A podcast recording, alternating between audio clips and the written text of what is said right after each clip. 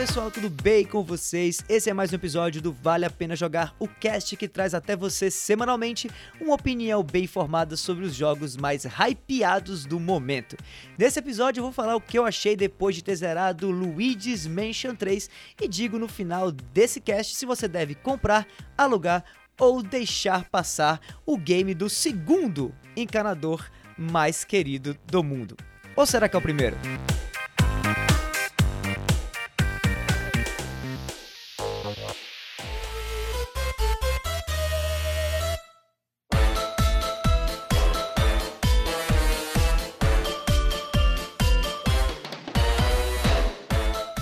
Não sei vocês, mas pra mim tem jogo que quando você começa a jogar já dá pra sentir bem no começo que ele vai ser bom.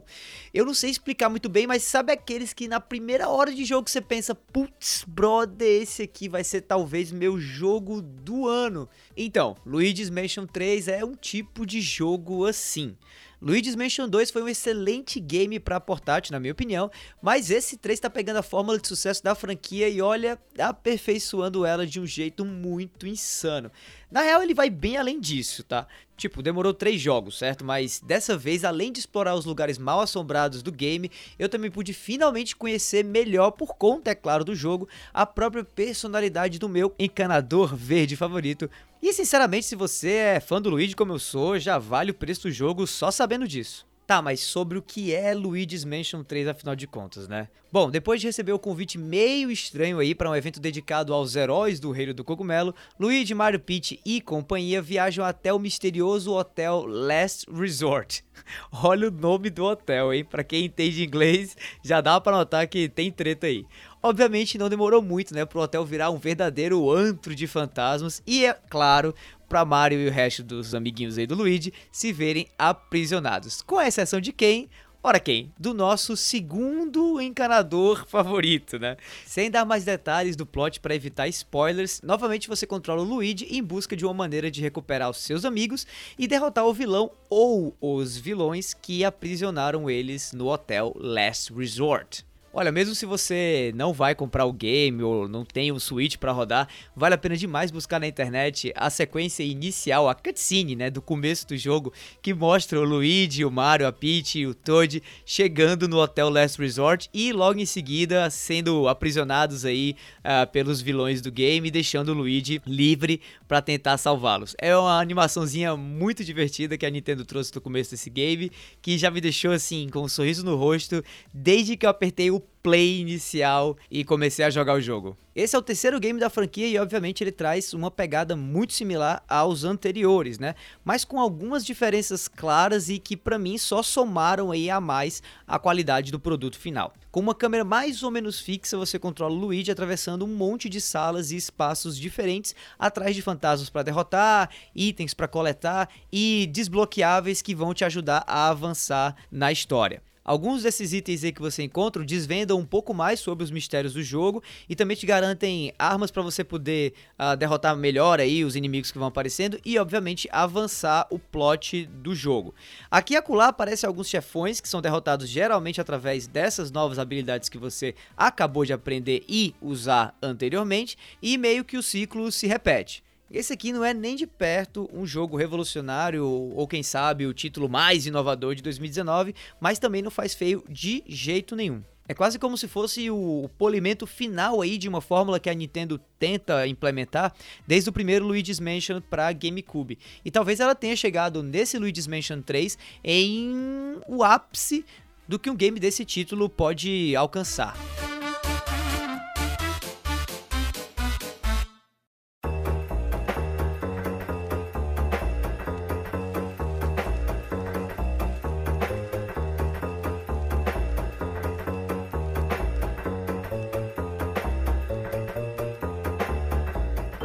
Jogo se passa inteiramente nesse hotel chamado Last Resort.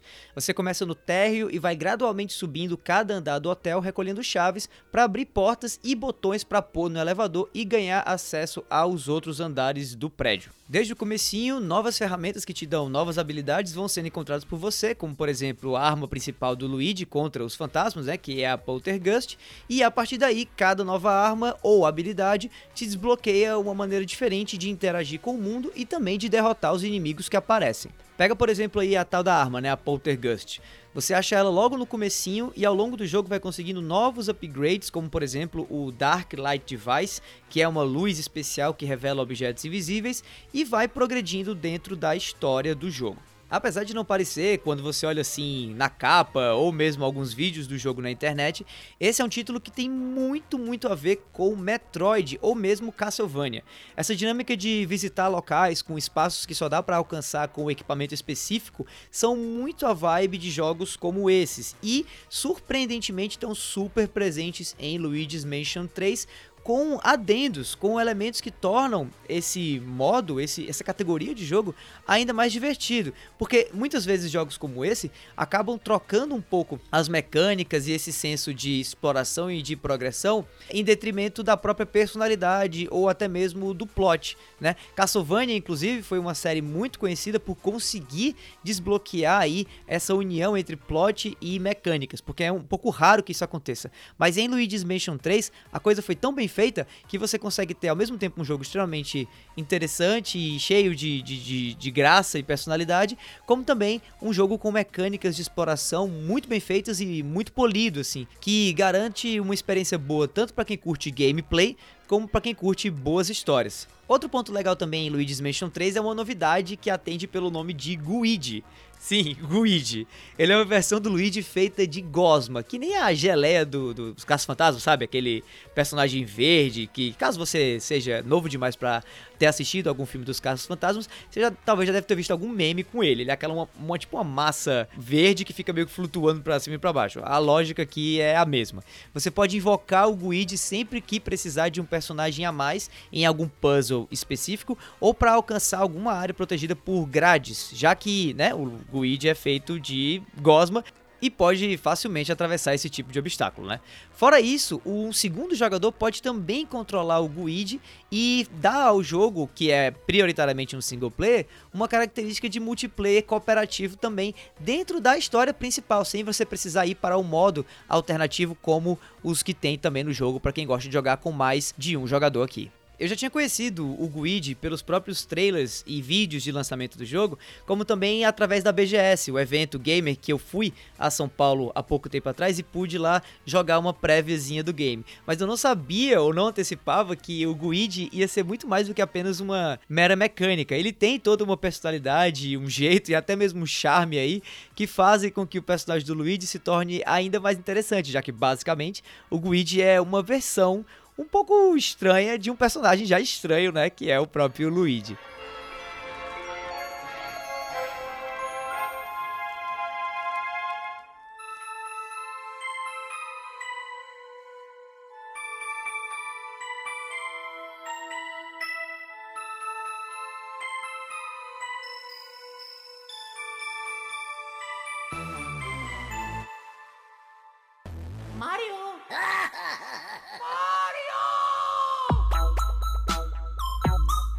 Saindo um pouco aqui da questão das dinâmicas e entrando mais nos aspectos de estética do jogo, apesar desse não se tratar de um game que roda lisinho, né? A gente não vê, por exemplo, nada próximo de 60 FPS, sim muito mais da casa dos 30 FPS em termos de taxa de quadros. É impressionante a qualidade gráfica que a Nintendo conseguiu fazer rodar no Switch em se tratando de Luigi's Mansion 3. Todo o cenário é incrivelmente bem feito e muito bem detalhado, cheio aí de coisinhas que meio que tornam todo o ambiente mais, mais bacana, mais interessante, mais detalhadinho, sabe? Fora isso, os efeitos de iluminação, de névoa e até mesmo de líquidos no game são muito, muito, muito bem feitos. Nem parece que tá rodando num hardware que é mais próximo de um hardware de tablet, de iPad, do que de um console mesmo, né? Isso tudo sem falar aí do quão expressivo e cheio de personalidade, né? Toda a ambientação e, é claro, o próprio personagem principal, o Luigi, tem nesse jogo. Aliás, o game inteiro é cheio de personalidade, né? Não só o cenário, não só as ambientações, os personagens, mas o próprio menu do game, a intro, o final, todo o, o, todo o escopo, digamos assim, de Luigi's Mansion é tratado com um nível de cuidado característico da Nintendo, sem dúvida nenhuma, mas que eu não esperava para um personagem relativamente coadjuvante aí, quando a gente olha para a ênfase que a Nintendo dá pro, obviamente, Super Mario. Um dos maiores exemplos disso que eu estou falando se dá quando a gente observa a falta de diálogos, né, ou de voice acting por parte dos personagens do game. E o fato de, apesar dessa falta o jogo não deixa de ser mais interessante ou da gente entender mais ou menos o que está sendo discutido entre os personagens. Sim, é um pouco retrógrado, volta um pouco aí atrás, quando a gente imagina que basicamente hoje é, todo game AAA desses se espera que tenha algum tipo de cast, de elenco de é, dubladores, de voice actors e tudo mais. Mas o fato desses personagens principais e os inimigos não terem esse trabalho de voice acting não denigre de maneira nenhuma a qualidade e principalmente esse teor de personalidade que existe no game. Eu acho que é feito um trabalho tão bom na expressividade é, dos bonecos, né, dos modelos de personagem e de todo o cenário como um todo, que isso não cola, digamos assim, como um demérito. Eu não consigo dizer que Luigi's Mansion 3 não é um jogo tão bom porque falta um voice acting ou porque o voice acting presente não é de qualidade. Muito pelo contrário, acaba sendo uma qualidade do game não haver voice acting, mas mesmo assim você não sentir falta desse tipo de trabalho que hoje já é padrão na indústria.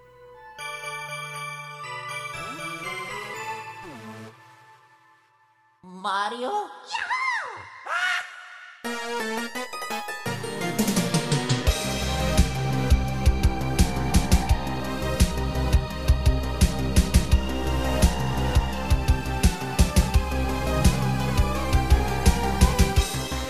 Mesmo esse aqui sendo um game primariamente single player, eu achei muito bacana como a Nintendo conseguiu implementar de maneira correta uma dinâmica multiplayer que fizesse sentido e que não parecesse o que a gente geralmente observa em jogos desse tipo, com uma ênfase maior no single player, que é um modo para múltiplos jogadores meio jogado assim de qualquer jeito, sabe? São relativamente muitas aí as opções que o jogo te dá para quem não quer jogar ele sozinho. A gente tem algumas modalidades de gameplay para múltiplos jogadores que podem vir e que não necessariamente acrescentam a mais na, no enredo, no entendimento do jogo, né? Apesar de você poder jogar o jogo uh, com dois jogadores no modo história, mas querendo ou não, eles tornam o pacote inteiro de Luigi's Mansion, que é vendido no preço cheio, um pacote completo, não tendo apenas o single player que muitos poderiam olhar como, sim, se tratando aí do que a gente espera hoje de um game AAA, de algo que ficou faltando se não trouxesse nada além desse modo história para um só jogador. Então, o modo multiplayer, ele, como eu já falei, ele faz sentido dentro dessa lógica e torna o pacote final algo interessante. São dois os principais modos multiplayer do jogo, o Scarecraper e o Scream Park. O Skyscraper é uma espécie de modo cooperativo em que você e outras três pessoas, seja online ou presencialmente, devem combater fantasmas e proteger um prédio de 5 a 10 andares. E é uma parada meio modo Horda, assim, de Gears of War, sabe? Uh, você vai basicamente com, controlando Luigi's, né, no lugar dos personagens brutamontes violentos de Gears of War, e precisa uh, defender em ondas esses cinco andares aí é, desse espaço, que é, um, é quase com a representação do hotel papel do, do modo single player do jogo. O interessante disso é que, por se tratar de cinco andares, mas você só ter até quatro personagens jogáveis pelos, né, pelos próprios é, jogadores online ou presencialmente, sempre um andar fica desassistido. Então, é, há sempre uma dinâmica dentro desse jogo, desse modo de jogo, para que você defenda pelo menos ou, os quatro andares que estão sendo atacados e deixe um vulnerável. E aí, obviamente, esse um vai se encher de, de fantasma e você e seus colegas têm que se coordenar coordenar para defenderem corretamente tudo aquilo que, que, é, que é apresentado na modalidade de jogo, né? É, levando em consideração que isso pode ser, uh, essa dificuldade pode ser escalada chegando até 10 andares, e aí ficaria meio que um jogador, cada jogador com dois ou dois andares e meio aí para defender. É uma lógica meio maluca, mas que para quem jogou uh, o modo Horda de Gears of War ou de outros jogos que tem esse tipo de modalidade, que Gears of War popularizou, faz muito sentido.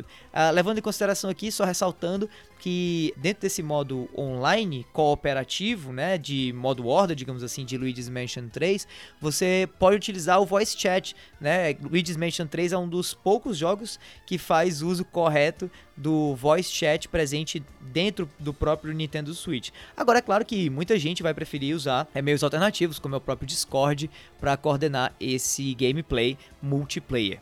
Outra opção para multiplayer é o Scream Park, que é mais assim um, um, modo de multiplayer competitivo, meio Mario Party, digamos assim, repleto de minigames envolvendo os fantasmas e os personagens jogáveis do game.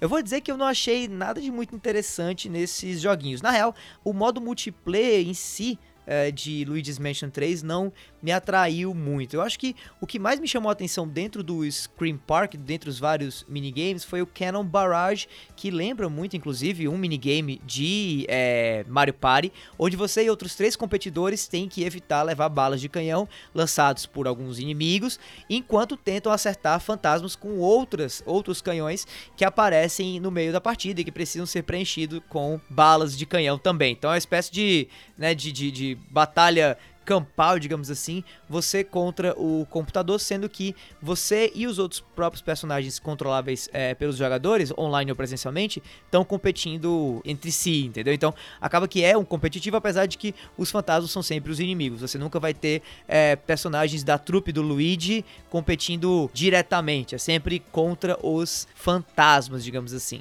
Daí é aquilo que eu já disse, né? Com certeza não são os minigames ou o multiplayer de Luigi's Mansion 3 que vai te conquistar, assim. A qualidade principal desse game, sem dúvida nenhuma, tá no single player.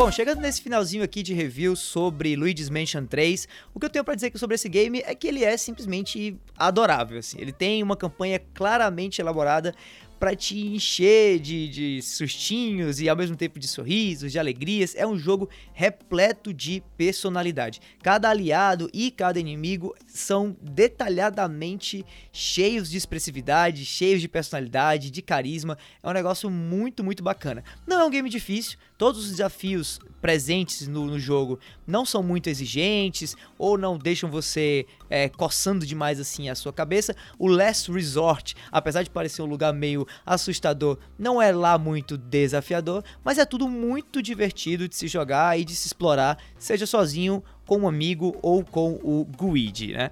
Por fim, é, apesar do multiplayer não ser o ponto alto assim da experiência, tanto o Skyscraper quanto o Scream Park podem ser modos de jogo bem divertidos, se você, é claro, conseguir gente suficiente e gente disposta a se divertir ali, né, coletivamente, antes de entrar numa partida em um dos vários modos de multiplayer que existem no jogo. Dito tudo isso, a minha recomendação aqui é que se você tem um Switch e dinheiro para dar aí, né, no preço cheio dos games da Nintendo que são relativamente caros, sem dúvida nenhuma, Luigi's Mansion 3 é uma pedida muito boa para esse final de ano, especialmente se você não for comprar aí, né, outros títulos da Nintendo que estão saindo agora no finzinho de 2019, como por exemplo, Pokémon Sword and Shield. Vale a pena demais, é um pacote completo de muita diversão de um dos personagens, na minha opinião, mais injustiçados da Nintendo, que é claro, é o nosso encanador verde favorito, o Sr. Luigi.